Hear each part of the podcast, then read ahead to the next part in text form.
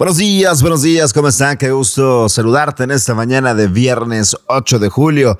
Esta es la información más importante del día. Aumentan contagios y hospitalizaciones por COVID-19 en Nuevo León. Pasamos a semáforo amarillo. Exfuncionarios del Bronco son imputados por la Fiscalía Anticorrupción en el caso de la Ecovía. Abren carpeta en la UIF contra el expresidente Enrique Peña Nieto. Por su parte, Peña Nieto responde y asegura que su patrimonio es legal y puede aclararlo ante las autoridades. En información internacional, asesinan al ex primer ministro japonés Shinzo Abe en un acto de campaña. Comenzamos. Qué gusto saludarte en esta mañana de viernes, viernes ya fin de semana, antes de la información más importante de este día y comenzamos con este tema a nivel local. Hay complicaciones de nuevo con el tema del COVID-19 tras casi cuatro meses de permanecer en verde el semáforo epidemiológico en el estado. Volvió ayer a color amarillo por el aumento de contagios y hospitalizaciones de la quinta ola del COVID-19. La secretaria de Salud, Alma Rosa Marroquín, detalló que los aforos en negocios y comercios seguirán al 100%. Sin embargo, recomendó retomar el uso de cubrebocas en espacios cerrados y sin ventilación. La funcionaria señaló que siguen evaluando si habrá cambios en las medidas de prevención generales o algún tipo de restricción.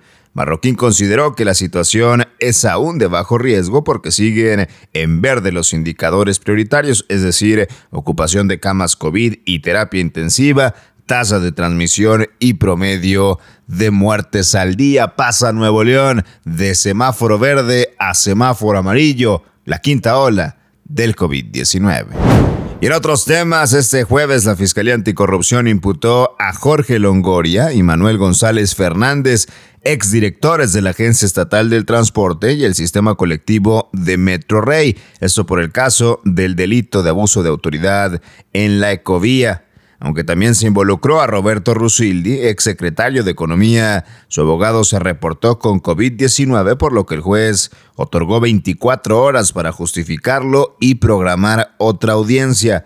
Luego de ser informados de las imputaciones, tanto Longoria como González podrán presentar su defensa a partir de hoy y hasta dentro de 144 horas, es decir, el 12 de julio. Será entonces cuando la juez de control Bárbara Melissa Gómez determinará si se vinculan o no a proceso. Ambos exfuncionarios de la administración de Jaime Rodríguez El Bronco son acusados por la empresa Servicio de Transporte Tecnológico por la requisa de la ecovía realizada en 2016 al señalar que no se les informó de la ejecución del procedimiento legal y reclaman un daño por más de 930 millones de pesos. El Ministerio Público determinó durante la audiencia que no procedían medidas cautelares en contra de Manuel González, pero sí determinó que Jorge Longoria permaneciera en resguardo domiciliario. Y vámonos con información nacional porque durante la conferencia de prensa matutina del presidente Andrés Manuel López Obrador, el titular de la Unidad de Inteligencia Financiera, Pablo Gómez, reveló que la Fiscalía General de la República abrió una carpeta de investigación en contra del expresidente Enrique Peña Nieto. Al menos 15 personas y empresas estarían involucradas en las transferencias al expresidente de México. El titular de la UIF informó que se detectó un esquema por el que el exmandatario presuntamente se benefició de más de 26 millones de pesos vía transferencias internacionales. Desde Palacio Nacional, el funcionario detalló que un familiar transfirió a Peña Nieto tres montos el primero en agosto del 2019 por 16 millones de pesos, el segundo en octubre de 2021 por 5 millones y un último en octubre también del 2021 por la misma cantidad. Las transferencias fueron realizadas por un familiar del exmandatario desde una cuenta en México hacia España. De acuerdo con la UIF, esta persona realizó también operaciones con un hermano del expresidente a quien le giró cheques por 29 millones de pesos. La Fiscalía Especializada en materia de delincuencia organizada, a través de la Unidad Especializada en Investigación de Operaciones con recursos de procedencia ilícita, falsificación o alteración de moneda, es la que inició la carpeta de investigación tras la denuncia presentada por la UIF. Asimismo, el titular de esta dependencia señaló que Peña Nieto tiene vínculos corporativos con dos empresas en las cuales se detectaron irregularidades fiscales y financieras.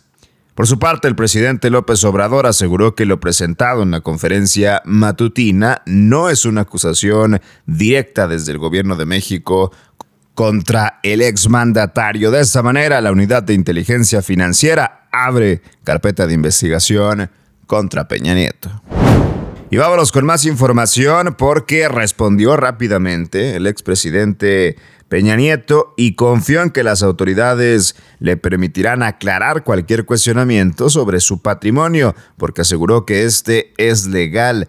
Además, respaldó a las instituciones de justicia para llevar el caso. Vía Twitter escribió lo siguiente y cito, en relación con la denuncia presentada en mi contra por la Unidad de Inteligencia Financiera, estoy cierto que ante las autoridades competentes se me permitirá aclarar cualquier cuestionamiento sobre mi patrimonio y demostrar la legalidad del mismo dentro de los procedimientos legales. Así lo ha afirmado el presidente. Además dice, expreso mi confianza en las instituciones de procuración y administración de justicia, esto luego de la carpeta de investigación que le abrieron en la UIF para explicar de dónde salieron esos recursos. Responde Peña Nieto vía Twitter, se dice inocente.